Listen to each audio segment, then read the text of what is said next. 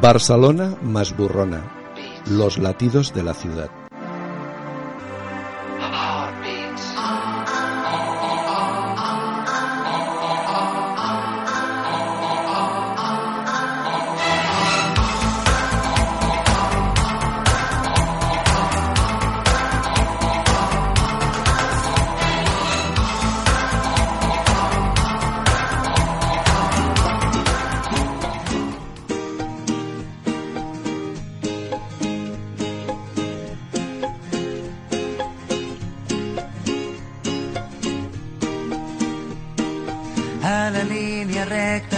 Buenas tardes, buenos días, buenas noches, depende de, bueno, desde dónde nos escuchen y a qué hora y en qué momento. Pero esperamos en cualquier caso que sea un momento oportuno. Estamos, sí, en nuestro programa, nuestro magazine Barcelona Mesborrona, que hoy vamos a dedicar a, a un personaje peculiar. Nos acercaremos a la personalidad de la reina del misterio, de la reina del crimen, de Agatha Christie acercarnos a su personalidad justamente sumamente complicado. Escritora prolífica y mujer emprendedora y también aventurera. Sacó punta al lápiz, pero también sacó punta a su vida, una vida repleta de aventuras. No se vayan, como siempre decimos, agárrense a su taza de café o de té o de lo que gusten, porque empieza nuestro programa. Vamos adelante.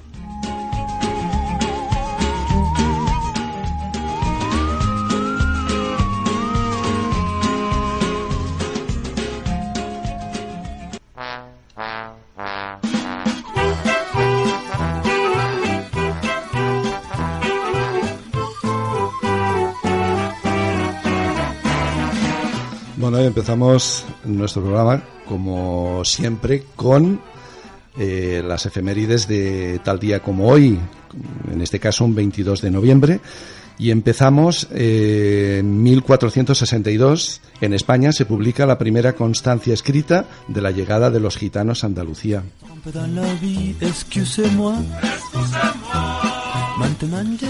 1497 en el sur de África el navegante portugués Vasco de Gama dobla el cabo de Buena Esperanza.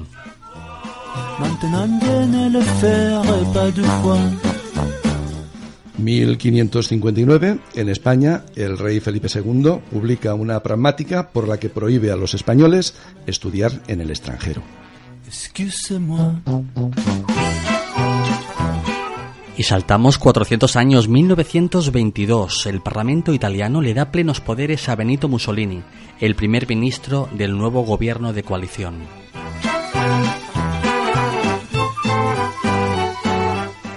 ...1943... el Líbano obtiene la independencia del Imperio Británico.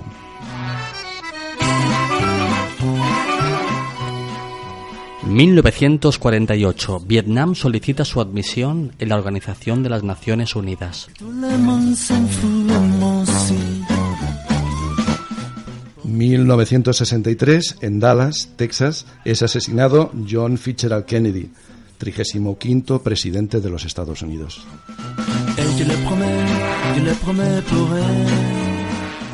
1963, la cadena BBC estrena la serie Doctor Who. Mm, esto es para fans, ¿eh? Es para fans total.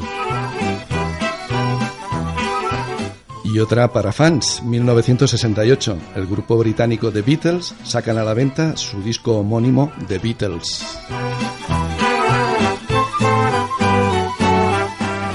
1975 en España Juan Carlos de Borbón es proclamado rey y una efeméride más, Kikus, no me quites la música. ¿No te quito la música? 2015 Carla y Tony, mi chico, se conocen hace tres añitos. ¿Has visto? Ah, felicidades. Muchas gracias. Eso había, había, que, había que apuntarlo. Exactamente. Sí, sí, sí, pero era una sorpresa, ¿eh? Aquí. Perfecto, seguimos, seguimos adelante y ahora sí que entramos de lleno en nuestro personaje del día.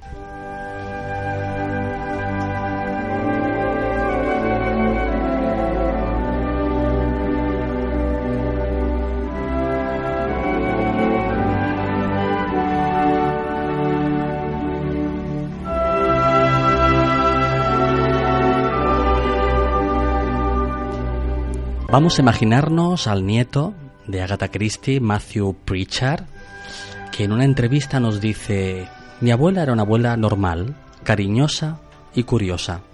Actualmente, Matthew preside la sociedad Agatha Christie. Hablamos de la autora más vendida de la historia de la literatura, por detrás, por ejemplo, de las ventas de la Biblia. Sus ingresos ascienden, es que no se sabe, pero entre 2.000 y 4.000 millones de dólares al año. Vamos a imaginarnos a Matthew un día sentado en su sillón y pensando.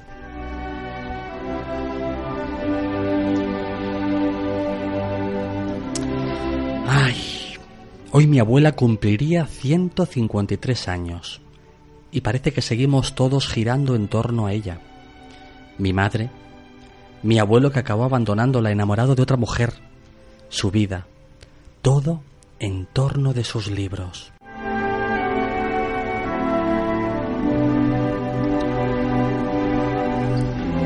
Sagaz, clarividente, era capaz de escribir incluso varias novelas al mismo tiempo. Bueno, o por lo menos nos dice que dos sí.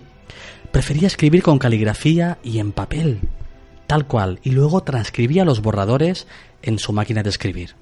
A veces escribía las novelas en hojas sueltas dispersas en varias habitaciones, pero en su cabeza la verdad es que tenía muy atado cuál era el argumento.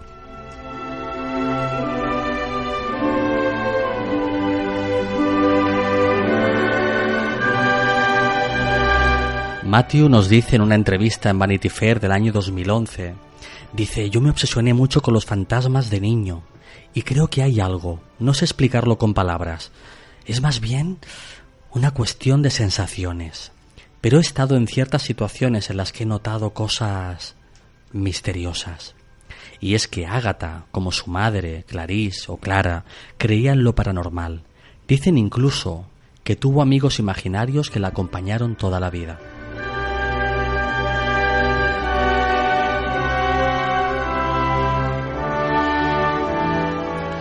Agatha Mary Clarissa Miller nació en Torquay un 15 de septiembre de 1890, en esa época victoriana que empezaba a caminar.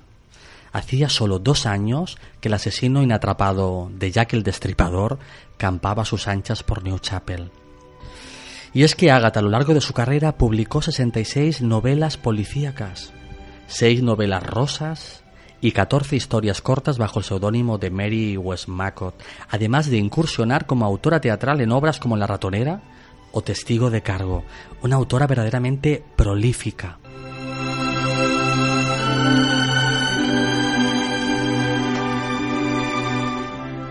Mujer culta y de buena educación que escogió un género muy masculino, el del asesinato, el de los crímenes, el de la sangre, en una época de literatura moralista, también una época de acceso a la cultura, de progresiva democratización de la, de la literatura y del, y del mundo editorial. Y también, como no, época de viajes y conquistas. Los viajes de Livingstone y Stanley apasionaban al público inglés que seguía sus aventuras con el corazón de África.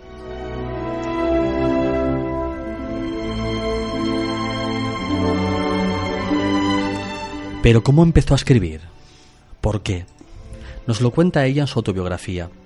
Nos dice que gracias a una gripe soporífera un día en casa me aburría. Había leído muchos libros, intentando trece veces acabar un solitario y ordenando un rompecabezas. Estaba dándome una mano de bridge cuando asomó mi madre y me dijo, ¿por qué no escribes un cuento? Y nos imaginamos a esa niña de ojos grandes e inteligentes, tez pálida y pelo trigueño, que pasó una infancia llena de juegos solitarios, inventando y construyendo mundos que después volcaría sobre el papel. Pero vamos a dejar que sea ella quien nos lo explica. Vamos a poneros una dramatización de Maribel Callejas, arreglos técnicos de Kikus Flores y guion de su servidor, Tony Cobos. Vamos a escuchar a la niña Ágata, no se vayan.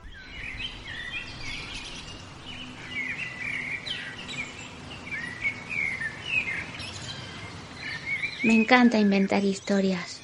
Soy así.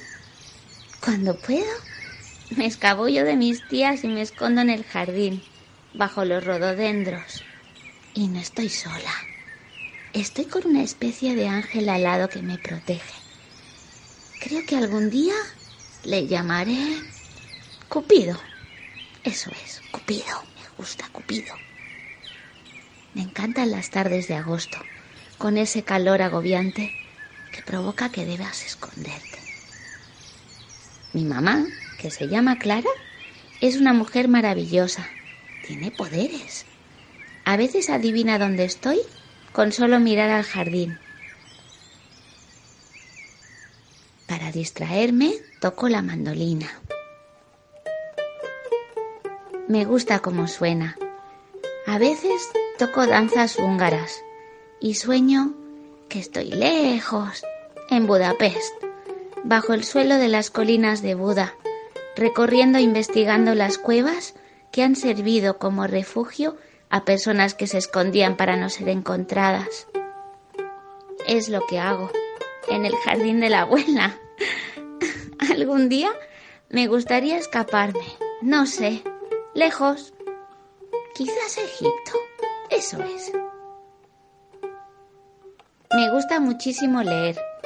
Paso las tardes enganchada a un libro, mientras miro por la ventana y veo cómo se mueven los árboles, señalando algún lugar perdido, por ahí.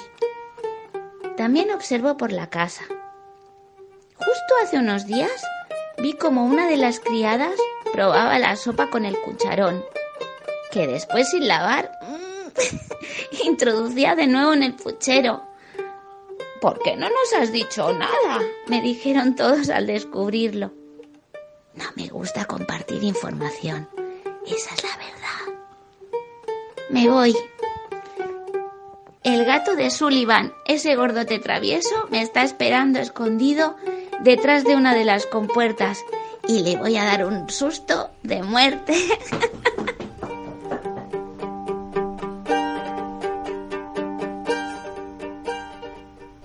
Bueno, hemos escuchado a la niña Ágata, ¿no? Traviesa en esa maravillosa interpretación de Maribel, a quien le agradecemos. Eh, y bueno, justamente lo que explica no es del todo inventado, alguna parte sí, ¿eh? Pero Ágata Kikus tocaba la mandolina, tocaba instrumentos. Mira, yo eso eh, lo he aprendido mm, ahora, mm, repasando. Y mira que, curiosamente, tengo leía estos días buscando información eh, sobre, sobre Agatha Christie y buscando información sobre. Después mm, haré una pequeña referencia a la editorial Molino Ah. que es, eh, bueno, creo que fue la primera editorial que editó en España las, las novelas de Agatha Christie y leía curiosamente de que la biografía que publicó en su momento eh, Molino está agotada y buscada por coleccionistas. Curioso, ¿eh? Yo, todos recordamos esas portadas de esas novelas. Eran maravillosas. ¿Eh? Era, tenía apuntado el nombre del ilustrador y me lo he dejado en casa, pero una, una maravilla. Y es que Ágata fue lectura de cabecera de tantos de nosotros y de nosotras que empezábamos a leer, que empezábamos a quedar atrapados en esas letras, ¿no? Y mira, justamente hablando de, hablando de la niña Ágata, ¿no? La imaginamos en esas casas, con esa capacidad de observación tan grande. El incidente del puchero es absolutamente cierto, ¿no? Y ella lo explicaba. Y el tema de esa, de esa infancia en la que, bueno, hay una dificultad de relación con otros niños, con otras niñas, y donde pasa mucho tiempo sola, mucho tiempo sola con sus mascotas, con sus libros, con sus mundos, ¿no? Y soñando. Y es que muchos escritores y escritoras empiezan desde el sueño y hay un momento en el que se abstraen y de alguna manera se activa un artilugio fantástico de escribir y poner sobre el papel lo que primero estaba sobre, sobre esos sueños, ¿no? Seguimos adelante. La vida de Agatha alternaba entre su casa de Devonshire y las residencias de su abuela y tías en Eiling, en West End, y algunas partes también del sur de Europa, donde su familia pasaba las vacaciones de invierno. Era una niña que vivía entre, entre mujeres, ¿no? Aprendió a leer temprano, a los cuatro años, y también estudió música, aunque no acabó de dedicarse por una vergüenza insufrible que padecía a tocar en público. Y es que a Agatha lo que era relacionarse con las personas le costaba un poquito, ¿no? Ella decía que no sabía nada, que no tenía nada que explicar. Imagínense ustedes, no tenía nada que explicar. Ella prefería observar. Observar y después plasmar sobre el papel y hacernos atraparnos ¿no? en un mundo de incógnitas. ¿no? Y es que Agatha seguramente tenía lo que hoy llamaríamos fobia social. Devoraba la literatura y aprendió tantísimo de otros escritores como Dickens, el propio Sir Arthur Conan Doyle, el creador fantástico de Sherlock Holmes, pasando por los libros infantiles escritos por la señora Molesworth o la obra maravillosa de Edith Nesbit o hasta la poesía de Edward Lear o de Lewis Carroll.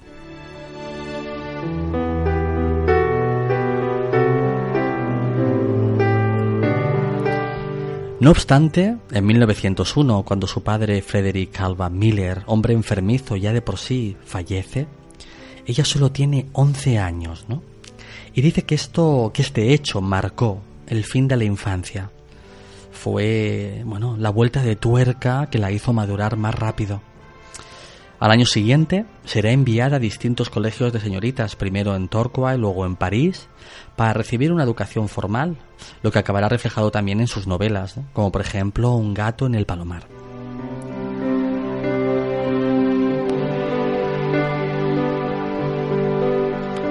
En París recibió su educación en diversas instituciones, entre estas Mademoiselle Cabernet, Le Marronnier y la escuela de la señora Drodon, donde aprendió a bailar, cantar y tocar el piano. Nos imaginamos allí a la pequeña Agatha bailando y cantando en una vergüenza terrible.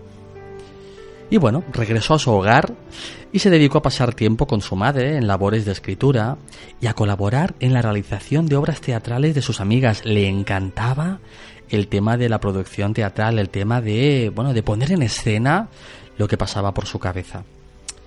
Y por esos tiempos también empezaron a ser publicados sus primeros escritos. No obstante, hay que tener en cuenta que la gran mayoría eran rechazados. Des en cuenta, ¿no? La escritora más prolífica, récord Guinness, y las editoriales pues no la querían, no les acababa de cuadrar.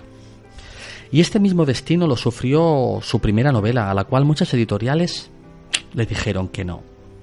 Lo que eventualmente la deprimió, pero continuó hacia adelante.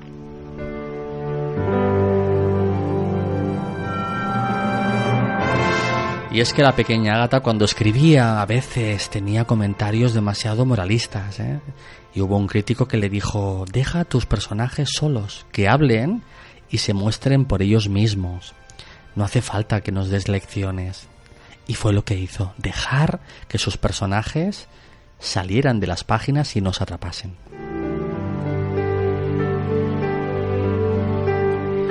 Y hubo un hecho importante que también la marcó, es que al acabar sus estudios en el extranjero hacia el año 1910, Ágata acompaña a su madre al cálido Egipto mientras ésta convalece de una enfermedad y pasa tres meses en su capital, el Cairo, al tiempo que visita las pirámides y los templos egipcios.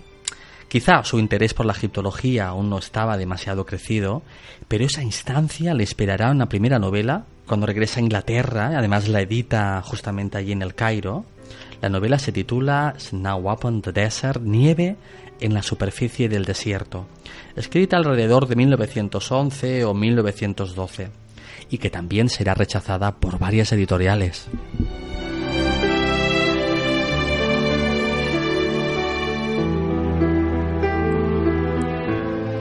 Tras ese acercamiento fallido al mundo de las, de las editoriales y durante los años siguientes continúa escribiendo por puro entretenimiento, por puro placer, y consigue publicar alguna historia sin afán profesional, mientras ayuda, como decíamos, a sus amigas a divertirse en los temas de teatro. Y entonces ocurrió un incidente muy importante en su vida.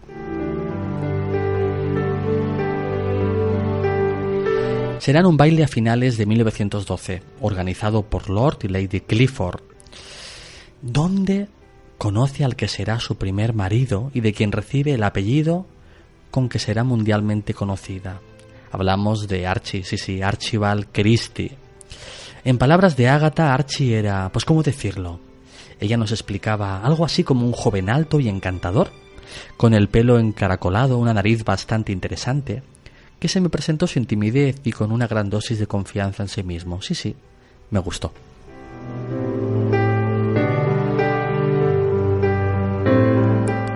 Tenía 24 años cuando se esposó con Archie, piloto del ejército británico, que dos días después de la boda se marchó a Francia para combatir en la Gran Guerra. Empezaba así la Primera Guerra Mundial. Y Agatha, mientras Archie está en el frente, no se queda atrás. Se presta voluntaria para atender a los heridos en el hospital de Torcoe. Además de atender heridos, dispensará medicamentos en la farmacia. Y será ahí donde nuestra escritora, la protagonista de hoy, tome contacto con los venenos, que serán su arma favorita de asesinato en varias de sus novelas, y presentes hasta en el título de alguna como cianuro espumoso, y que fascinan a los expertos por la precisión con la que son descritos sus efectos. Y finalmente, la señora Christie se dio a conocer en el año 1920 con el misterioso caso de Styles. En este primer relato escrito mientras trabajaba como enfermera durante la Gran Guerra, aparece el famoso investigador Hercule Poirot. Hércules Poirot, el que pronto combinó en otras obras con Miss Marple, una perspicaz señora de edad avanzada y típica inglesa. Y bueno, la vida transcurre. Al finalizar la guerra, Archie y Agatha son padres de una niña, Rosalind, y pasan una temporada de felicidad marital, como el viaje de 1924 alrededor del mundo que le ofrecen a Archie para promocionar el imperio británico, siempre en expansión. Donde Agatha y su marido llegan incluso a Hawái, convirtiéndose en la primera mujer británica que aprende a surfear. Pero surfear no era nada. No se imaginan, ¿verdad? A Agatha a bordo de una tabla y perseguida por tiburones. Pero es que Agatha ya años atrás, en el año 1911, voló en un avión. Cuando este asunto era propio de los excéntricos de la época y una temeridad, ella no tuvo problema. Se montó y surcó las nubes.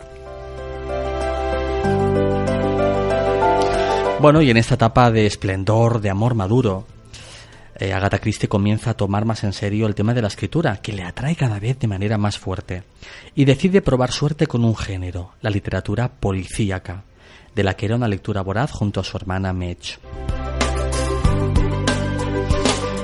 Tras la vuelta de su viaje alrededor del mundo, la relación de Agatha y Archie comienza a deteriorarse, en parte por el golf. Bueno, por el golf es un decir, ¿no? Porque es una afición que absorbe cada vez más a su marido, donde pasa más horas y en donde conoce a la que será su amante. La situación se irá volviendo cada vez más difícil hasta que estalla en el año 1926. Un año terrible, terrible. El matrimonio está en una crisis perenne y incluso Archie se dice, se ha llegado a insinuar que menospreciaba la aptitud de su mujer por la escritura, considerándola un simple pasatiempo rentable. Pero es que en medio de esa situación, en abril de ese año, fallece su madre, Clarice. Y ella no se siente arropada por su marido, que justo en ese momento se encontraba aquí, en nuestro país, en España.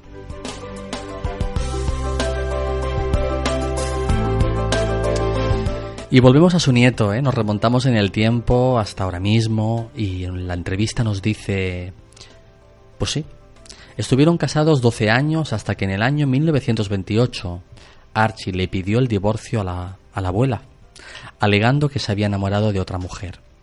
Mi abuela lo pasó fatal y fue entonces cuando protagonizó aquella misteriosa desaparición que tanto dio y sigue dando tanto de hablar.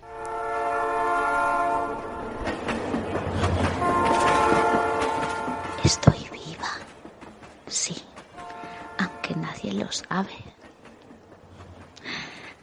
Es 9 de diciembre, sí, de 1926. Llevo seis días desaparecida. Justo estaba a punto de publicar el asesinato de Roger Aykroyd cuando lo descubrí todo. No sé cómo explicarlo. Su manera de tocarme o de no tocarme Incluso su manera de pronunciar mi nombre eran una señal clara y evidente de que algo pasaba. Archie nunca lo hubieran pensado.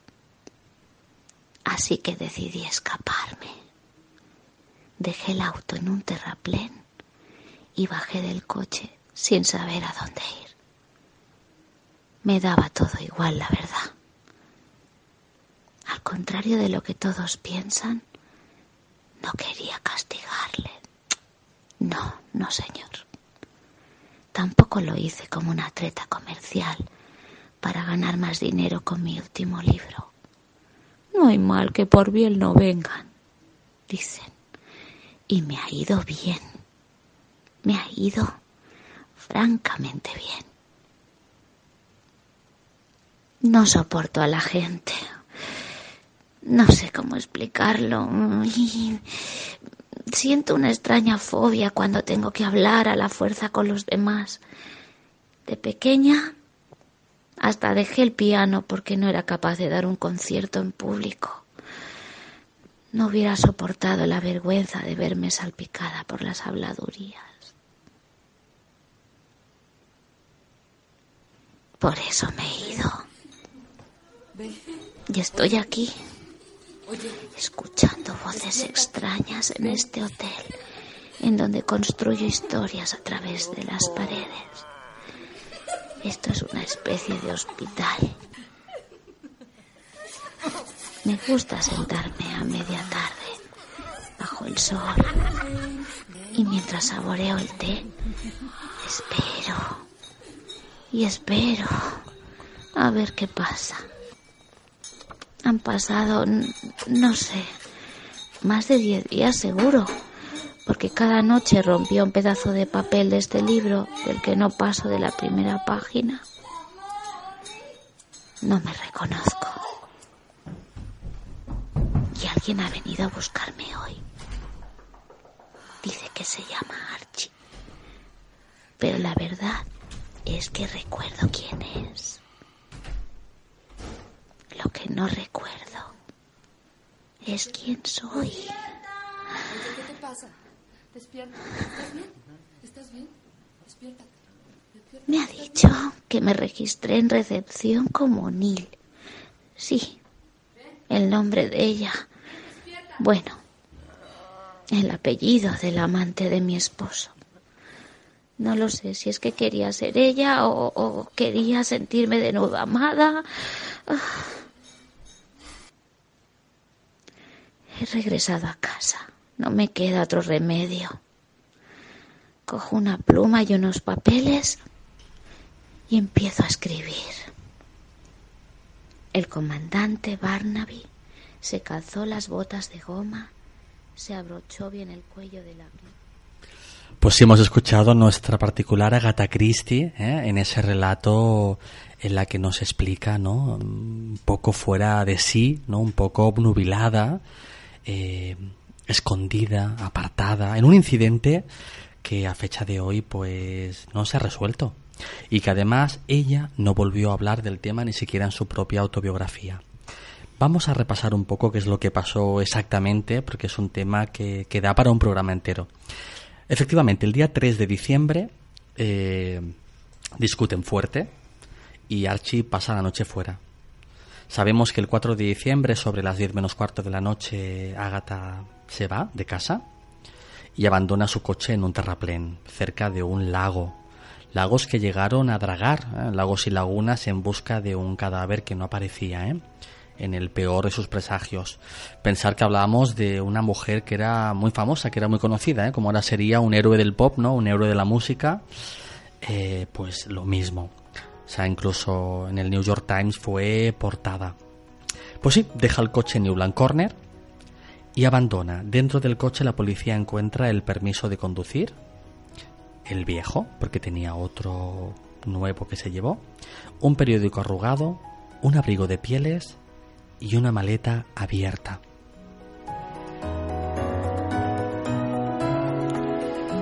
El hecho de que no estuviera su bolso primero dio a pensar que podía haber sido un robo, ¿no? un robo con violencia, pero la verdad es que no había ninguna señal de violencia en el vehículo. Eh, lo que sucedió es que Agatha dejó el coche cogió un tren para alejarse hasta Londres y Londres cogió otro tren para alejarse aún más. También sabemos que Agatha escribió dos cartas antes de irse, una a su secretaria, indicando que anulase una reserva que tenían, y otra a su marido, carta que él leyó y lanzó al fuego. Este hecho hizo sospechar a la policía. Y es que Ágata la buscaron durante muchos días, 11, más de mil agentes, 15.000 voluntarios e incluso aviones.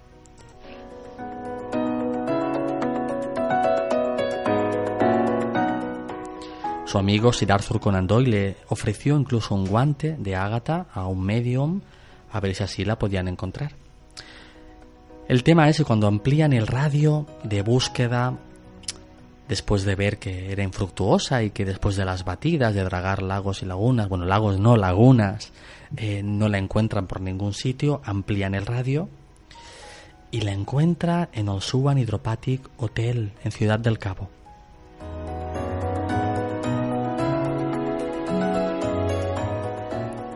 Y sí, como nos explica, nos dramatiza Maribel en ese relato, pues Archie la va a buscar y regresan a casa en fuerte de, bueno, grandes habladurías, ¿no? Los médicos al final determinan que se trata de una amnesia y la verdad es que ella dice no saber eh, qué ha pasado en todos esos días. Y aquí nos quedamos, aquí sí que ustedes piensen lo que más les interesa, en mi opinión particular y humilde, pienso que seguramente obnubilada estaba, ¿no? Fue un shock, ¿no? El, saber que su marido pues tenía un amante, ¿no? Y además se lo decía, se lo explicaba, ¿no? Con cierta honestidad. Y pero bueno, en cierta manera parecía que estaba construyendo una trama de un relato propio, ¿no? El cómo deja el coche, el tema que se va justamente a ese hotel donde toma aguas termales en donde también cada mañana pues lee los diarios, lee todos los diarios, ella aparece en la portada y está presente, como no leer eso, ¿no? Como no buscarte. Y además los camareros y camareras también se referían a ella como una mujer educada, amable, pero no dada tampoco a grandes conversaciones. Ella no, no quería relacionarse más de la cuenta.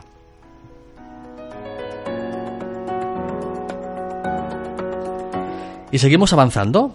Eh, a sus 40 años, un día, después de escuchar en una cena sobre las tierras de la antigua Mesopotamia, coge sus maletas y dice, me voy. Así que se embarca a bordo del Orient Express, famoso tren del que algún día haremos un programa íntegro. Eh, se va para allá. Se va justamente para Irak.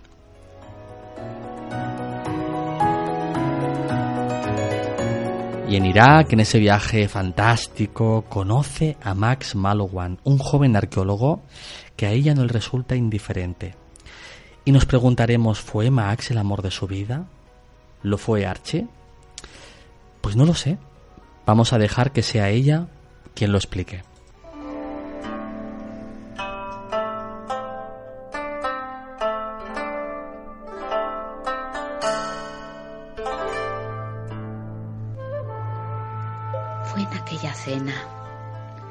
Yo estaba en plena crisis de los 40.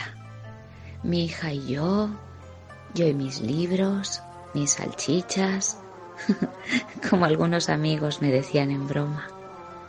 No sé. Alguien me habló de Bagdad, la eterna ciudad de Oriente Medio. Bagdad, el regalo de Dios, a orillas del Tigris, en donde dicen estaba situado el jardín del Edén. Hoy estoy aquí, un año después, invitada de nuevo por Catherine a las excavaciones de Ur.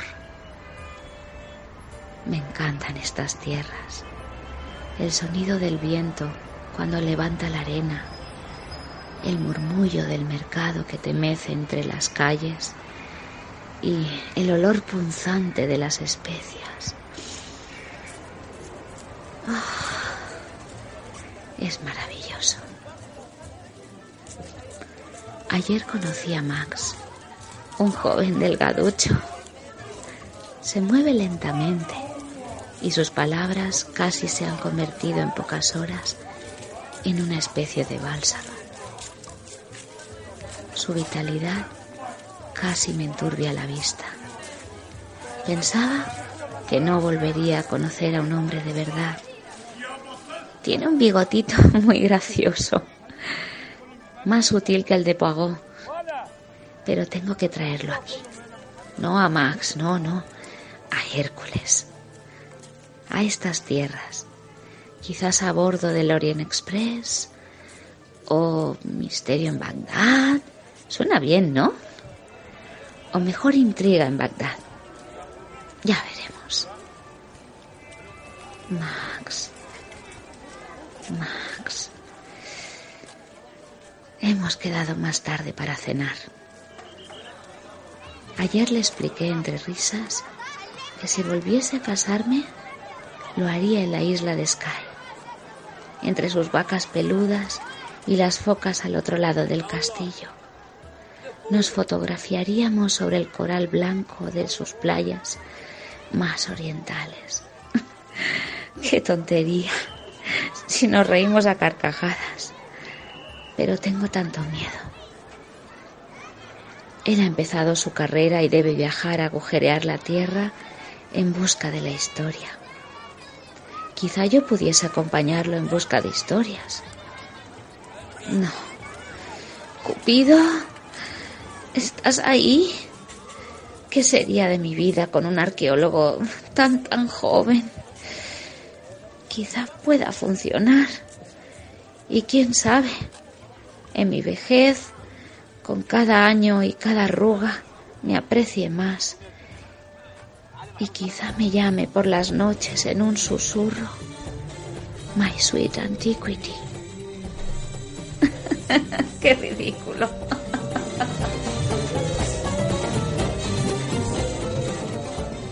Bueno, pues Maxi se quedó con ella, se quedó con ella toda la vida hasta el final de sus días, acompañándola en su último suspiro.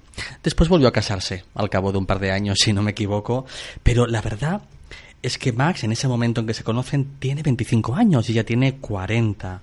Pero se inicia una historia de amor acelerada y acaban casándose, sí, en la isla de Skye, en Escocia. Malowan realizó excavaciones fundamentalmente en las actuales Siria, Chagar, Bazar, Telbrak e Irak, en Nimrod. Muchos de sus hallazgos se encuentran y pueden visitarlos actualmente en el British Museum. Agatha lo acompañó en la mayoría de sus expediciones y describió su vida eh, junto a su esposo en un libro titulado Ven y dime cómo vives, lleno de humor, ironía y agudeza. Pero es que no era un acompañante que se quedara en el hotel encerrado escribiendo sus novelas. No, no, no, no, no. Ella limpiaba las piezas que se extraían. Las restauraba y era la fotógrafa oficial que registraba cada una de las piezas encontradas. Justo en este libro, en Ven y dime cómo vives, ella nos dice, Adoro ese generoso y fértil país y sus gentes sencillas que saben reír y gozar de la vida, que son ociosas y alegres, que tienen dignidad, educación y un gran sentido del humor, y para quienes la muerte no es terrible.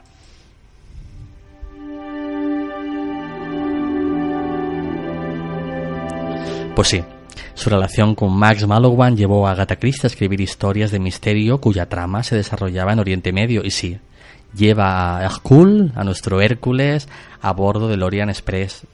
Además de Muerte en el Nilo, Cita con la Muerte y otras novelas que se basan justamente en estas tierras tan lejanas.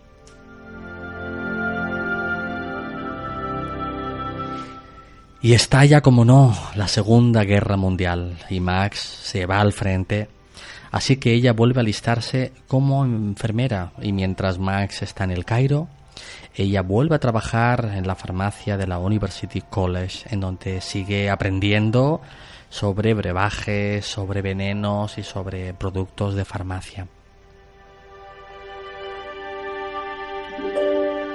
Y bien, Sabemos que a partir de 1950 Agatha disminuye el ritmo de su escritura, de sus novelas, se dedica más a producciones teatrales, imagino que el curso de la edad, el curso de la vida, hace que cada vez sea más lenta la creación literaria. Pero sabemos que le ofrecen el primer gran Master Award eh, por la Asociación de Escritores de Misterio, Además, en el año 1956 es nombrada comendadora de la Orden del Imperio Británico.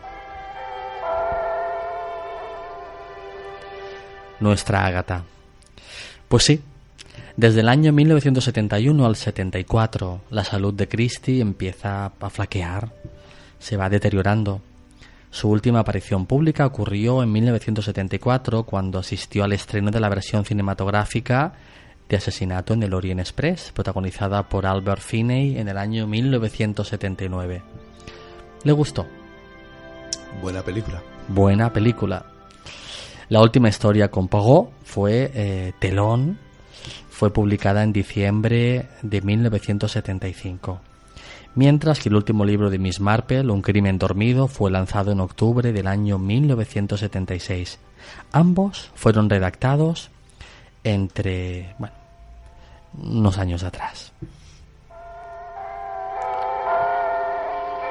Sabemos que en enero de 1976 Agatha sufre un severo estado gripal y ante el debilitamiento de su estado físico otorgó los derechos de autor de La ratonera a Matthew, su nieto, al que citábamos al principio de este, este relato. Y Christie falleció de causas naturales el 12 de enero de 1976 a los 85 años después de una larga vida fructífera en obras y fructífera también en hechos reales, ¿no? Sabemos que después de enviudar, su esposo contrajo matrimonio con su colega Barbara Hastings Parker, pero sobrevivió a Agatha solo dos años. Otro dato curioso, Kikus, la única hija de Christie, Rosalind Margaret Hicks, murió el 28 de octubre del 2004 a la misma edad y de las mismas causas que su madre. Que su madre, ostras. El destino tiene a veces unas bromas muy extrañas. Exacto. Y su nieto, Matthew Pritchard, nacido en el año 43, heredó los derechos de algunas obras de su abuela y en la actualidad es el presidente de la Agatha Christie Limited. Y hasta aquí, queridos radioyentes, queridas radioyentes, el relato de hoy. Espero que les haya gustado sobre Agatha Christie, la reina del crimen.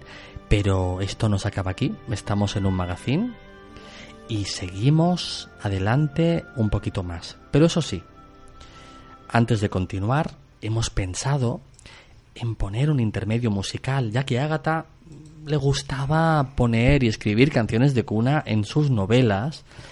Seguro que todos ustedes recuerdan la de Diez Negritos de su novela homónima. Pues vamos a escuchar una que se titula Hijobi Dickobi Duck.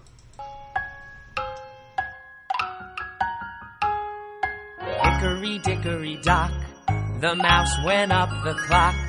The clock struck one, the mouse went down. Hickory dickory dock, tick tock, tick tock, tick tock, tick tock. A snake. Hickory dickory dock, the snake went up the clock. The clock struck two. The snake went down. Hickory dickory dock, tick tock, tick tock, tick tock, tick tock. A squirrel. Hickory dickory dock, the squirrel went up the clock. The clock struck three. The squirrel went down. Hickory dickory dock. Tick tock, tick tock, tick tock, tick tock. A cat. Hickory dickory dock. The cat went up the clock. The clock struck four.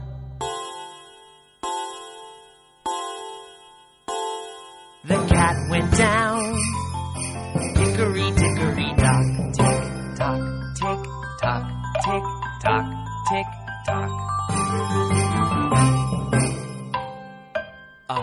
Monkey. Hickory dickory dock. The monkey went up the clock. The clock struck five.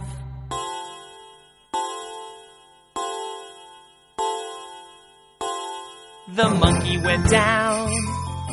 Hickory dickory dock. Tick tock,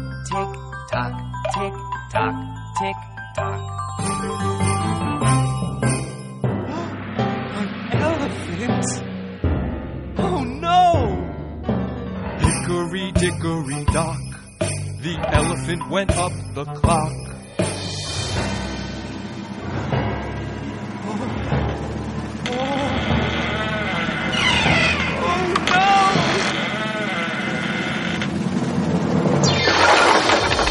Hickory dickory dock.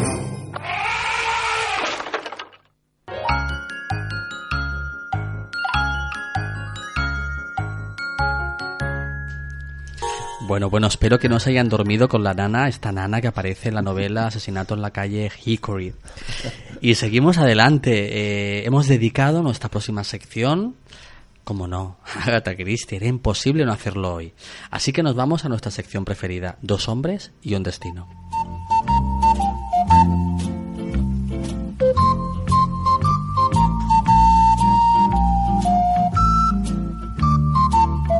Bueno, Kiko Sico siempre nos pone una versión de Dos hombres y un destino. Hemos tenido versiones de Julio Iglesias, ¿eh?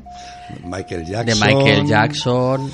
Y hoy nos has puesto una versión instrumental, ¿no? Hoy sí, hoy es una versión orquestal y está dirigida por el gran Henry Mancini, creador de intérprete, intérprete, o sea, director de grandes temas de la historia del cine. Mira, pues eso es un auto-homenaje esto, ¿eh? Mm, Casi, casi, sí. Sería como hacer una novela en la que Agatha Christie fuera una protagonista. Fue- casi, casi que sí. Perfecto, vamos Bueno. adelante y vamos a hacer un repaso de películas que recomendamos a nuestros radio oyentes basadas en obras de nuestra escritora. Exactamente. Mira, empezaremos eh, por una mm, que es bueno, está considerada por muchos como una de las de las mejores novelas de bueno podríamos decir que que todas son los fans eh, si decimos una es mejor que otra igual se ofenden pero bueno, eh, como vamos a hablar de cine, sí decir que en cine eh, sí que hay adaptaciones que son más afortunadas que otras. Y en este caso mm, vamos a hablar de una que sí que eh, sí que es una gran una gran eh, adaptación, que es El espejo roto, Pero ¿cómo no lo va a ser? Eh, Con Angela Lansbury. por Es ejemplo, imposible. y dirigida por eh, Guy Hamilton en 1980. Curiosamente veremos que la mayoría, la gran mayoría, si no me equivoco, de películas mm, sobre temas de, basadas en novelas de Agatha Christie eh, son británicas, son hechas en el Reino Unido. Hay creo que hay una o dos americanas, pero el resto son todas de y también veremos el gran reparto de actores que interpretan los personajes de de Agatha Christie.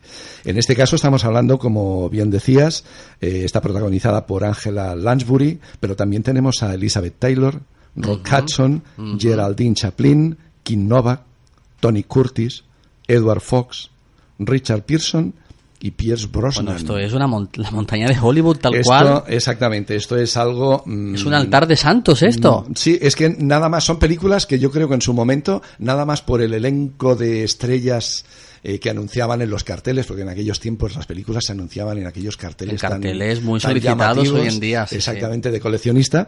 Pues nada más por eso ya valía, ya valía la pena. Estamos, eh, como decíamos, en una adaptación de una de las novelas en la que la protagonista es la señorita Marple. La señorita Marple, ¿Eh? una de las detectives más famosas de Agatha Christie. Exactamente. Eh, en este caso, eh, mm, parece ser que ocurre en eh, Hollywood. Durante el rodaje de una película, representa que eh, el rodaje es de la película María Estuardo Ah, sí. y es fuente de continuos conflictos debido a la rivalidad entre las dos actrices protagonistas. Eh, en una recepción de gala se comete un asesinato y de la investigación se ocupa un sobrino de Miss Marple, que es inspector de Scotland Yard, pero se muestra incapaz de resolver el caso, lo que por fortuna eh, tiene mm, tenemos tiene y tenemos la suerte de mm, tener a la señorita Marple que pondrá solución a, a dicho misterio. Supongo que nos vas a hablar de Marple. Algo nos tienes que decir de ella. Es- Ay, de Marple. Mira, de Marple eh, es mm, un personaje, eh, a pesar de ser el segundo en popularidad después de Poirot, eh, de las novelas, de las aventuras de, escritas por mm, Agatha Christie, es un personaje del que no se tienen eh, grandes referencias. O sea, es un personaje del que mm, Christie no desvela muchas, muchas cosas. Eh, sí es verdad que Miss Marple aparece por primera vez en 1927 en The Tuesday Night Club, que es un breve relato incluido en la colección de los 13 problemas, que fue publicada por primera vez en el número de diciembre de la Royal Magazine.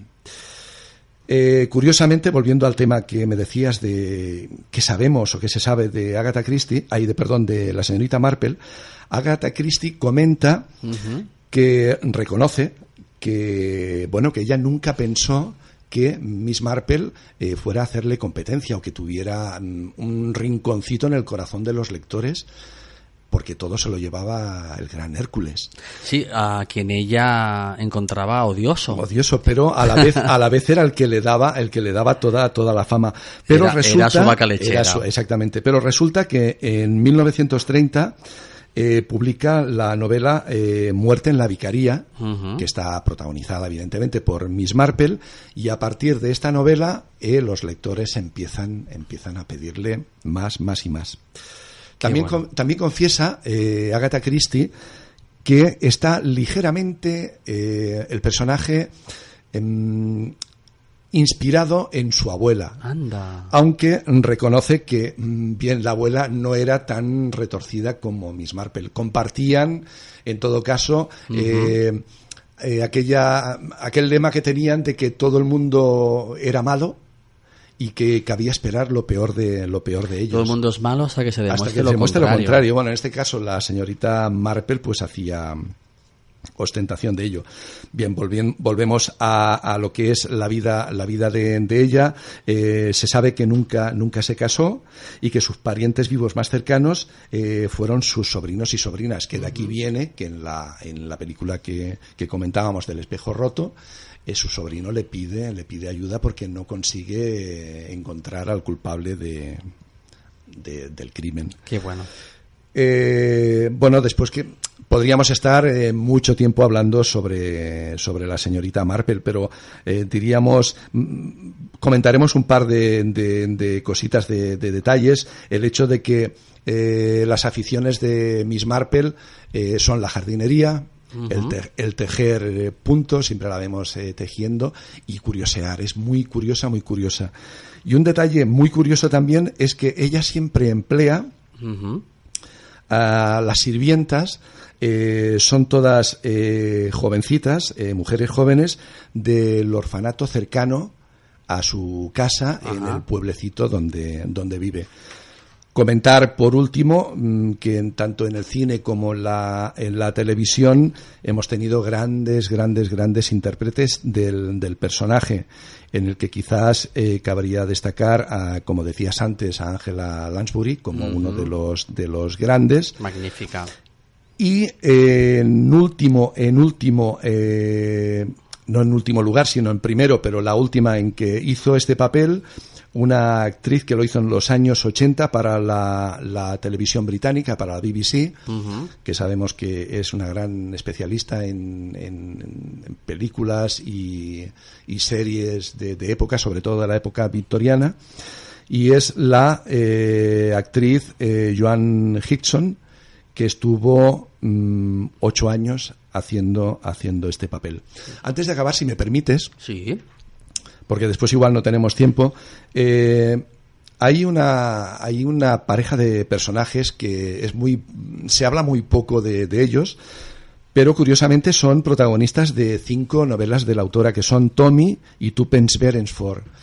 Eh, la primera eh, se conoce en la primera novela son unos eh, investigadores aficionados se conocen se enamoran en la siguiente novela en la segunda que pasa unos años después están casados y así van pasando porque las novelas están muy espaciadas Qué bueno. eh, como curiosidad decir que la última que llegaron a protagonizar son dos ancianos que se retiran a un pueblo de la costa eh, a vivir sus últimos días, pero al llegar a la nueva casa tienen que desentrañar un misterio que bueno que les espera que les espera allí.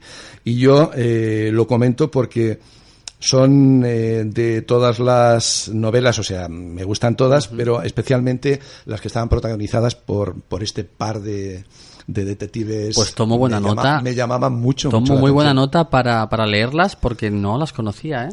pues, pues te aconsejo que, a ver, eh, habrá seguramente aficionados que te dirán, o seguidores que te dirán que, bueno, que son a lo mejor novelas menores, pero encuentro, yo para mí mm, tenían un punto que me, me llamaba mucho la, la atención. Eh, vamos a seguir eh, hablando de, de pelis, de pelis. Mira, mm, ¿qué te parece que antes eh, nos lo comentaba la misma Agatha Christie Sí. en el último corte interpretado por Maribel que hablaba de que tendría que llevar a Poirot a, a Egipto Y lo hace. y lo hace y lo hace por ejemplo en Muerte en el Nilo. Es una película eh, dirigida por John Guillermin en 1978, es de, como no, eh, británica. Está prota- protagonizada por Peter Ustinov, gran, gran maestro haciendo el papel de Poirot. o Es uno- es uno de los mejores, Uno ¿eh? de los mejores. Cierto. Está también está acompañado de Bette Davis, Mia Farrow, David Niven, Angela Lansbury, Jane Birkin y George Kennedy. Y George Kennedy. Impresionante también. Vaya plantel, este caso. ¿eh? Sí, sí, no, no, es que nada más, volvemos otra vez a lo mismo. Tengo muy buen recuerdo. Esta fue la primera película que vi sobre, sobre basada en textos de Agatha Christie, ¿eh? Y la verdad es que me encantó la película. La banda sonora también excepcional, muy bien Todo. interpretada. Bueno, y... se, se llevó, mira, en este caso, eh, en 1978, que es el año en el que se estrena, se llevó un Oscar al mejor vestuario, como no, evidentemente, mm, maestros en lo que es el atrecho. Eh, se llevó Globos de Oro mm, nominada a Mejor Película Extranjera y los premios eh, BAFTA al mejor diseño de vestuario, de nuevo, y cuatro nominaciones que tuvo más, en las que en este caso no, no consiguió no consiguió premio. Vaya tela, ¿eh? Seguimos, seguimos adelante. Vamos, os vamos aconsejando películas, ¿eh? Pero A ver, ¿qué, realmente... qué- qué- qué nos, qué nos aconsejas tú? Va. Pues mira, ¿sabes qué? Voy a empezar al revés. Voy a empezar por el corte de un tráiler del año 2017, de hace nada, y que además vi ayer. Asesinato en el Orient Express. Vamos a escuchar el corte. Es curiosa esta mezcolanza de desconocidos, apretujados durante días sin nada en común salvo la necesidad de ir de un lugar a otro, para luego no volver a verse nunca.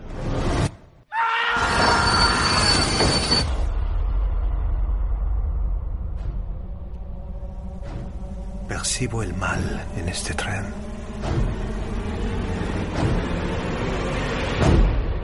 Un pasajero ha muerto.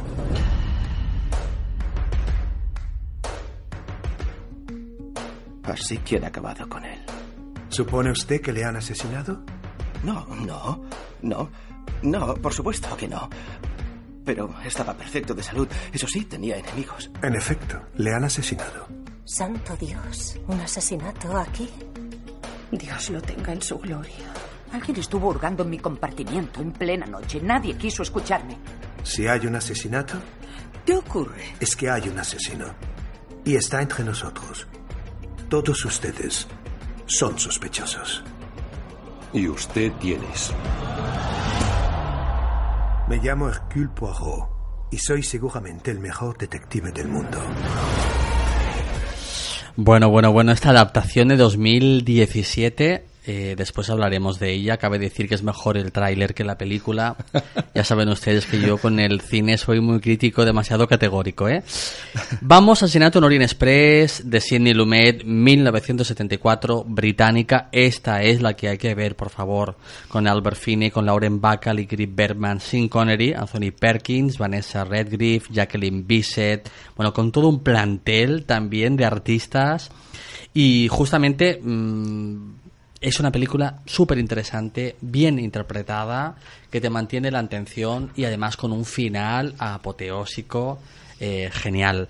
Esta película, eh, en el año 74, Oscar a la mejor actriz secundaria, Ingrid Bergman, premios BAFTA mejor actor secundario, eh, Yeljul y actriz secundaria Bergman, la música y también por el sindicato de directores nominada mejor director. O sea, realmente una película redonda que tenemos que ver con diversas adaptaciones en el cine en las que destacan ver- versiones del 49, del 65 y vamos a esta que hemos puesto el trailer, la del año 2017 dirigida por Kenneth Bryan que además nos hace de Poirot eh, basado en el- la novela de Agatha Christie, guion de Michael Green, música de Patrick Doll, la música la verdad es que está bien. Pero mira, voy a leer básicamente un par de críticas, Kikus. ¿eh? Adelante. La del país de Carlos Boyero que nos dice la espectacularidad de las imágenes de exteriores en una película casi teatral, la inclusión de alguna secuencia de acción y el propio protagonista son novedades apreciables. Le mete un 5. Y más adelante nos dice del mundo Francisco Marinero, nos dice, con el que coincido plenamente, ¿eh? ¿Qué le añade esta versión Brana a la de Lumet? Pues tecnología, presunciones de cámara y algo de intención no muy buena del personaje de Hercule Poirot. Y le mete también un 5. Entonces, bueno, yo creo... De todas formas, eh, seguramente sea la, la novela que más veces ha sido adaptada al cine, si no me equivoco. ¿eh? Claro, es una novela trepidante, porque imagínense el Orient Express, ¿no? En ese recorrido de París al Oriente Medio, ¿no? Eh, Tantas horas de viaje y en donde se comete un crimen y durante, con el tren en marcha, bueno, en marcha no siempre, que hay un momento que se para, tienen que descubrir quién es el asesino. Es casi un juego... Además, además, siempre aprovechando, y que es una de las, de las cosas, bueno, es un, es un recurso que me imagino Mm. que, que aprovechado por muchos escritores de, de- de este- del género. Pero Agatha Christie lo hacía muy bien, que era eh, apoyarse en la climatología para dejar a sus personajes Encerrados, aislados. eh. y ese es un recurso que te encanta porque además eh, le da ese punto de claustrofobia. Sí. Que, bueno, es, es un valor añadido al- a, a la trama de la, de la novela. Sí, también date cuenta que al final ella acabó tirando al teatro, pero es que estas obras son plenamente teatrales. En el momento todas, que hay un ellas. encierro de personas en una habitación, en una casa tren, no hace falta demasiados efectos. Por cierto, en esta versión del 2017 aparece nuestra Penélope Cruz en una Ah. interpretación bastante aceptable. Y nos vamos a Testigo de Cargo de Billy Wilder, película americana, esta vez del año 1957. Eh, reparto de Tyrone Power, Marlene Dietrich, de nuevo, Charles Lagoon, Elsa Lancaster, John Williams. Bueno, la historia, vamos a leer el argumento un poco porque esta no es tan conocida. Un hombre joven y atractivo es acusado del asesinato de la señora French, una rica anciana, con quien mantenía una relación de carácter amistoso. El presunto móvil del crimen era la posibilidad de heredar los bienes de la difunta. A pesar de que las pruebas en su contra son demoledoras, Sir Wilfred Roberts, un prestigioso abogado criminalista londinense, se hace cargo de su defensa. Interesante, esta película tuvo seis nominaciones al Oscar, incluyendo Mejor Película, Mejor Director, cinco nominaciones a los Globos de Oro, incluyendo Película, Mejor Película y Director también, Premio BAFTA, nominada a la Mejor, mejor Actor Extranjero, Charles Lawton, eh, Sindicato de Directores, nominada Mejor Director, Premios David Di Donatello, Mejor Actor Extranjero. Bueno, veo que muchas nominaciones, pero pocos premios al Sí, final, ¿no? De, de todas formas, aquí destacar, me hace gracia en, en todas estas nominaciones, de que se nota, se nota, y aquí hay, digamos que barren para casa, se nota que la película es norteamericana, Sí, ¿eh? porque eh, hay muchas más nominaciones que cuando la película es británica. Queda ¿Eh? clarísimo, ¿eh? Que hay un trato de favor. y seguimos sí. adelante. ¿Qué más nos traes, Kiko? Eh, vamos a ver, mira, en este caso eh, mm, voy a poner un tema que puede que os suene un Vamos poquito. Vamos a ver.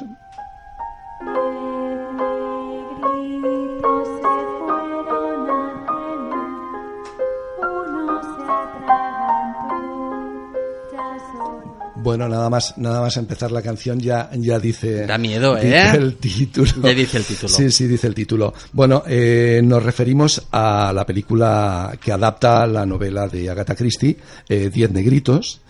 Es una película, eh, de nuevo, es estadounidense, eh, es de 1945 y está dirigida por René Clair. En el reparto, eh, aquí hay que decir que ya no es, no es como mínimo en aquí en nuestras tierras, no es tan conocido. Walter eh, Houston, eh, Roland, Roland Young, Luis Jaibar. La verdad es que los nombres no me, no me suenan, no me suenan mucho. Pero bueno, la trama, la trama de la, de la película, de la novela, lo conocemos todos. Eh, un misterioso personaje invita a 10 personas a pasar un fin de semana en una isla. Pero cuando llegan, el anfitrión no está. Mm. Lo que encuentran es una cinta grabada sobre un asesinato y los posibles sospechosos. Interesante. Volvemos Eh, a un escenario único. Exactamente. Isla... Esta, esta también es, eh, junto con el asesinato en el Orient Express, posiblemente sea una también de las que están más, más adaptadas al cine y tiene 1949, 65, 74 y llega hasta el 2015, esto sin contar con las versiones que se hicieron para televisión. Curiosísimo. Y volvemos a nuestro Poirot. Nos vamos a la película Muerte bajo el sol, también de Guy Hamilton, británica del año 82, con reparto, como no, de nuestro Peter Ustinov, Jane Birkin, Colin Blackie, Nicholas Clay, James Mason, Roddy McDowell. Y esta va la investigación sobre un diamante falso. Lleva a nuestro famoso detective a alojarse en un hotel donde coincide con Arlena, una actriz con un pasado tumultuoso a la que los demás huéspedes parecen odiar. la trama eh, como siempre. O Es sea, que nos engancha, no- ¿eh? nos, nos presentan ya un personaje. Es curioso porque además juega muy bien con esto, eh, Christie. Y es el hecho de que siempre hay, o casi siempre, un personaje que se hace muy antipático de entrada, con lo que consigue que ya eh, las antipatías o las sospechas vayan un poquito, aunque sabemos que evidentemente que nos está manipulando, pero de entrada mm, es muy curioso que juegue Sí, con un personaje te antipático. ¿eh? te predispone ya a pensar unas y juega, cosas. juega contigo de una manera deliciosa. Y permíteme, Kiko, ya que estamos en Muerte bajo el sol, con Sí. Poirot, hablar justamente... Gracias. del- mira, mira. Vamos a escuchar la sintonía.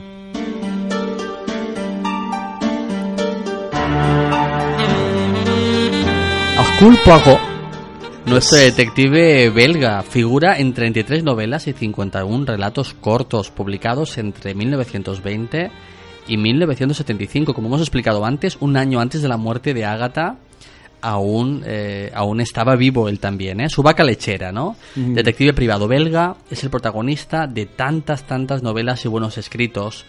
Bajito, de cabeza redonda, bigote cuidado y vestido de manera pulcra y ejemplar. Poirot se exilia en Inglaterra tras la ocupación alemana de Bélgica durante la Primera Guerra Mundial y Agatha pudo comprobar cómo había tantos, tantos exiliados. Y se establece como detective privado para aprovechar su experiencia como policía en su país de origen. De carácter egocéntrico y ampuloso, Poirot tiende siempre a una gran teatralidad para exponer sus, por otra parte, impecables conclusiones. Lo tiene siempre clarísimo. Desde su primera aparición en el misterioso caso de Style del año 20 y Telón, el- la última, en 1975, el detective se convirtió en uno de los grandes favoritos del público. Y bueno, ya sabemos que a Agatha no, no le hacía mucha gracia, pero no pudo, no pudo acabar con él porque le permitía tener la buena vida que tenía. ¿eh? Sí, porque la, la, la intención sí que fue esta, ¿eh? o sea, acabar con él, con él antes, o sea, acabar con el, el Sí, detective. el- Aparte, que- cuando nace Poirot, obviamente se asemeja bastante a nuestro Sherlock Holmes, ¿no? Piensa también que Agatha siempre situó sus novelas en esos años 20-30, en ese principio de siglo en el que se sentía tan cómoda, pero después Poirot fue evolucionando, se fue alejando de manera sistemática de, de Holmes, ¿no? Convirtiéndose pues en otra cosa. Y ha tenido muchos actores, eh, muchísimos. Son reseñables Peter Ustinov, que a pesar de no parecerse en nada al detective, lo hacía muy bien, ¿no? O David Sackett, quizá el más parecido, que ha obtenido varios premios por su papel en la serie de la BBC dedicada al personaje. Gran serie, gran serie. Y el último, 2017, el que hablábamos, Kenneth Bryan, que hace una, bueno, hace una interpretación ampulosa que no está mal tampoco. A veces le, parece da, le, da, le da su sello. Parece Es- es poco una- naturalizada, es una- pero- Es, es un actor, el Kenneth Branagh, que, es, que Sí. le suele, suele, no sé si sobreinterpretar, pero que a veces el sello que le quiere imponer mm, sobrepasa lo que debería o lo que se espera de- del personaje. Es que no es fácil, no es fácil interpretar a un archiconocido personaje y que ha tenido además esos grandes actores, ¿no? Del elenco, del elenco de la interpretación. Ahora vamos a ir, dejamos... Perdona, perdona Sí. un momento, si me permites. Mira, Y tanto. eh, como veo que no ha salido, eh, mm, soy fan, evidentemente, de, de Poirot, pero eh, sobre todo en las novelas en las que Poirot es el protagonista, Sí. eh, soy fan, me declaro fan total del Capitán Hastings. Ah, amigo y mío. no y no hemos hablado No hemos de hablado. él. es un secundario pero que bajo mi punto de vista eh, le da mm, le da mucha mucha viveza, le da mucha vida a las novelas porque quizás porque permite a Agatha Christie eh, repartir, mm, desviar eh, lo que es la acción y a la vez consigue despistar al lector llevando a veces eh, la investigación por dos puntos, porque sabemos que bueno no es oficialmente el ayudante de Poirot, pero de alguna manera sí que le acompaña y le sirve de mucha ayuda. En Y te diré, novelas. te diré una cosa, es que no existen vedettes sin bailarinas. Eh, entonces los personajes secundarios, además de ser los más complicados, eh, son los más importantes también. ¿no? En- en- ya, ya te digo, yo en, en este caso eh, rompo una lanza a favor de, de- del capitán Hastings, porque bueno, es es un, tiene un trocito ahí de, de- de mi corazón, se lo, se lo lleva él. Perfecto. Adelante, ahora- siento haberte cortado. No te preocupes, córtame las veces que hagan falta, que para eso estamos en directo, porque están ustedes, vamos a recordarlo, en el programa Barcelona Mesborrona. Nos pueden eh, escuchar, tenemos relatos desde hace tres temporadas, ¿eh? nos pueden escuchar en iTunes, también en ebooks y estamos en Facebook también si nos quieren hacer peticiones. Y aquí estamos emitiendo en directo, nos acoge Radio Trinillova, tu radio social, emitiendo desde Barcelona, desde el particular y histórico Turó de la Trinidad. Aquí estamos en una montañita y a los pies la en la ciudad. quinta, en la quinta forca. En la quinta forca, exacto. Y vamos a un género que Ágata se decantó y le gustaba muchísimo, que era el teatro. Y no voy a hacerte spoiler, pero existe una obra de teatro que se sigue representando. Vamos, Vamos para al allá. túnel del Al tiempo, túnel ¿no? del tiempo, efectivamente. Vamos para allá. Viajen con nosotros.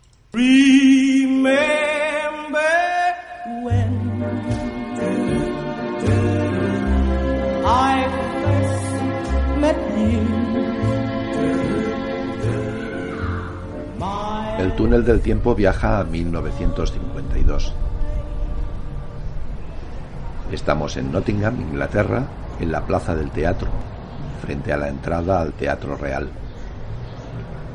Es 6 de octubre y esta noche asistimos al estreno mundial de la obra de teatro La ratonera, escrita por Agatha Christie. La obra está ambientada en la década de 1940. Está dividida en dos actos y el primero dividido en dos escenas.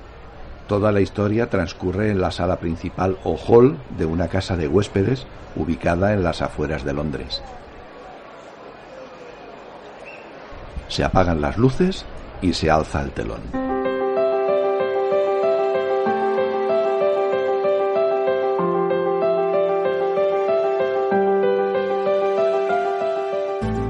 Al primer día de haber inaugurado la casa de huéspedes de Monswell Manor, recibe a sus cinco primeros clientes, uno de los cuales llega inesperadamente. A la mañana siguiente llega el sargento Trotter, detective de la policía, quien informa al grupo de que el asesino de una mujer en Culver Street en Londres se dirige a Monswell Manor. El asesino ha dejado la dirección y la canción de los tres ratones ciegos, insinuando que quedan dos por eliminar.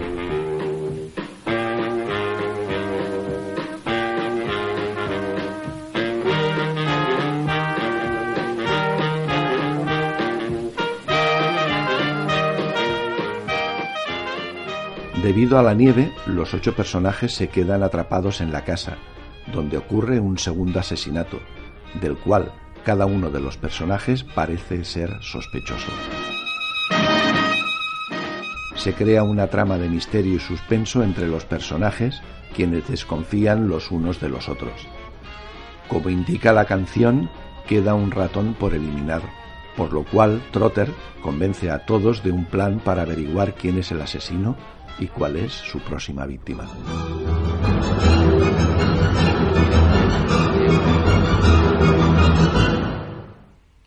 La ratonera se mantuvo en el Teatro Real de Nottingham hasta el 23 de marzo de 1974, cuando se transfiere al Teatro Martins. El 13 de octubre de 2011 se registró el récord de 24.537 representaciones, todo un récord. A día de hoy, la obra se sigue representando. Bueno, bueno, fantástico relato, Kikos. Gracias por hacernos viajar a ese Londres. Me, me, sentía en deuda con el trabajo hecho por Maribel y digo, tengo que aportar algo. Ha sido tu revancha fantástica. Por cierto, ¿a qué te dedicas? Nada, soy actor. ¿Cuántas obras has hecho? La ratonera. Sí, sí, alguna obra más. La ratonera. La ratonera. La he representado 3.542 veces. Me jubilé haciendo la ratonera. Increíble que una obra de teatro continúe ininterrumpidamente representándose en Londres. Sí, ahí eh, leía sobre el tema, el tema de la, de la ratonera, de la continuidad que tiene esta obra de, de teatro.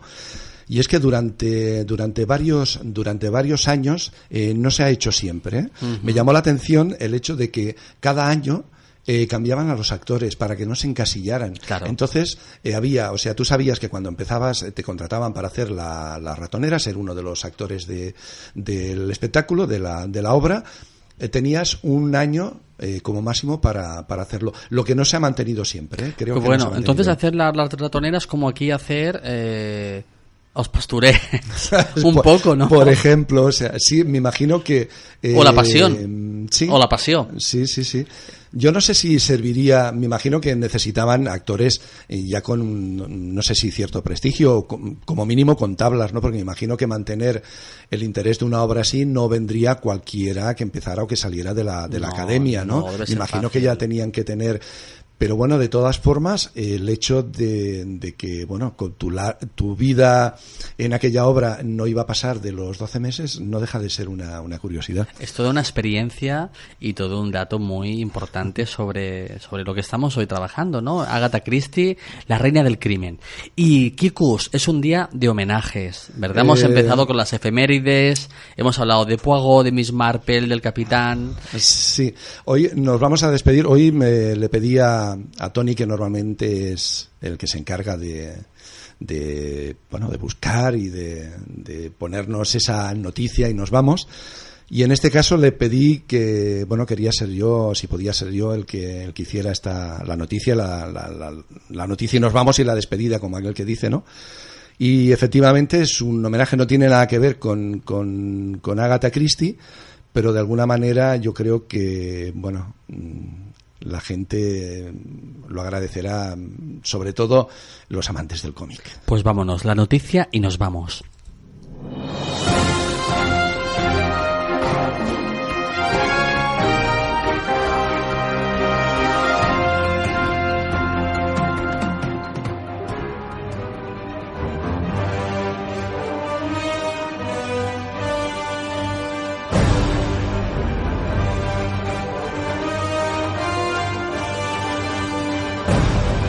El pasado 12 de este mes de noviembre nos dejaba a punto de cumplir los 96 años de edad Stanley Marty Lieber, más conocido como Stan Lee.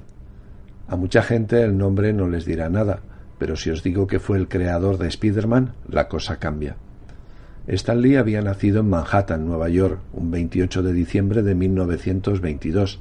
Fue escritor y editor de cómics, además de productor y ocasional actor de cine. Famosos son sus cameos en las películas de Marvel. A los 20 años debutó como guionista con un relato de dos páginas protagonizado por el Capitán América para la editorial Timely Comics, hoy Marvel Comics. En 1960, Stan Lee estaba a punto de dejar la Marvel, pero su mujer le convenció para que crease el cómic que deseaba hacer, y en 1961 le llegó el éxito con la creación de los Cuatro Fantásticos, pero esto era solo el principio. En los años siguientes creó junto a Jack Kirby y Steve Ditko a la gran mayoría de los personajes clásicos de la editorial. A los Cuatro Fantásticos le siguieron Spider-Man, Hulk, Iron Man, Thor, Los Vengadores, Daredevil, Doctor Extraño, X-Men o la Bruja Escarlata, entre otros muchos superhéroes. Este éxito hizo que Marvel se convirtiera en la editorial más importante del momento y marcó el comienzo de la llamada Edad de Plata del cómic estadounidense. Stan Lee permaneció durante gran parte de los 70 como redactor jefe de la apodada, a partir de entonces, Casa de las Ideas, siendo sucedido por su ayudante Roy Thomas. El trabajo de Stan Lee fue fundamental para expandir Marvel Comics, llevándola de una pequeña casa publicitaria a una gran corporación multimedia. Todavía hoy los cómics de Marvel se distinguen por indicar siempre Stan Lee presenta en los rótulos de presentación. Descanse en paz una de las mentes más brillantes de la historia del cómic. Bueno, pues gran homenaje a Stan Lee. Hemos llegado al final de nuestro programa. Espero que les haya gustado y volveremos en breve, volvemos de aquí a pocas semanitas. Además vamos a trabajar, igual que el año pasado, el tema de la Navidad, Navidades insólitas, cosas absolutamente extrañas que han pasado en estas fechas. ¿Qué tal, Kikus? ¿Cómo se te queda el cuerpo? Pues la verdad es que muy bien, o sea, mm, tengo que reconocer que era un tema mm, que me, me gusta mucho, o sea, me, me llena mucho y quieras que no, aunque en todos los programas tienes que darlo todo, eh, digamos que aquí lo das como, como más fácil, ¿no? Exactamente, cuando te gusta más es más fácil que al final suques el pan, ¿no? Mojes el pan Eh, en el plato. eh, exactamente, exactamente. Muy bien, pues un placer compartir esta tarde con todos ustedes. Ya saben que somos el programa Barcelona Mesborrona, programa de divulgación histórica, cultural, social, que nos encanta trabajar temas, que nos encantas tú también. Escríbenos a través de Facebook, envíanos temas, mensajes, lo que tú quieras. Estamos abiertos a cualquier colaboración y a cualquier posibilidad. 22 de noviembre de 2018. Agatha Christie y bueno, aquí Kikus y Tony se despiden, un abrazo radiofónico y nos vemos en breve, no se vayan. Que vaya bien. adiós. Cierro la maleta y pido un taxi para la estación. Cuando unos labios amenazan con devorarme el corazón. Enciendo la señal de alarma y escapo en otra dirección. Pasé dos noches en Sodoma, viví en Gomorra de pensión. Cuando escapé del paraíso, Satanás me recogió y digo adiós, adiós, adiós. Cojo mi chaqueta y pido taxi para la estación. Y digo adiós,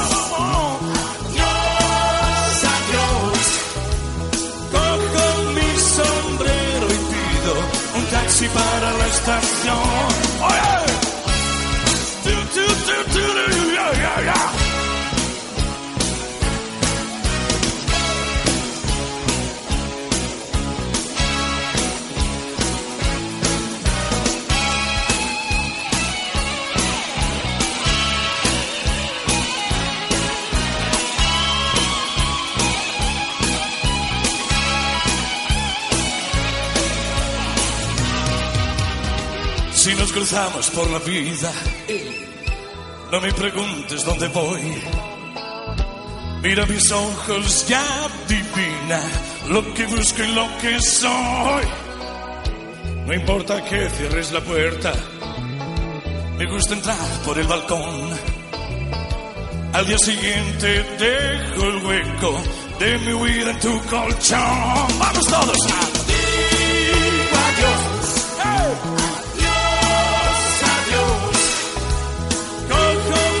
chaqueta y pido un taxi para la estación.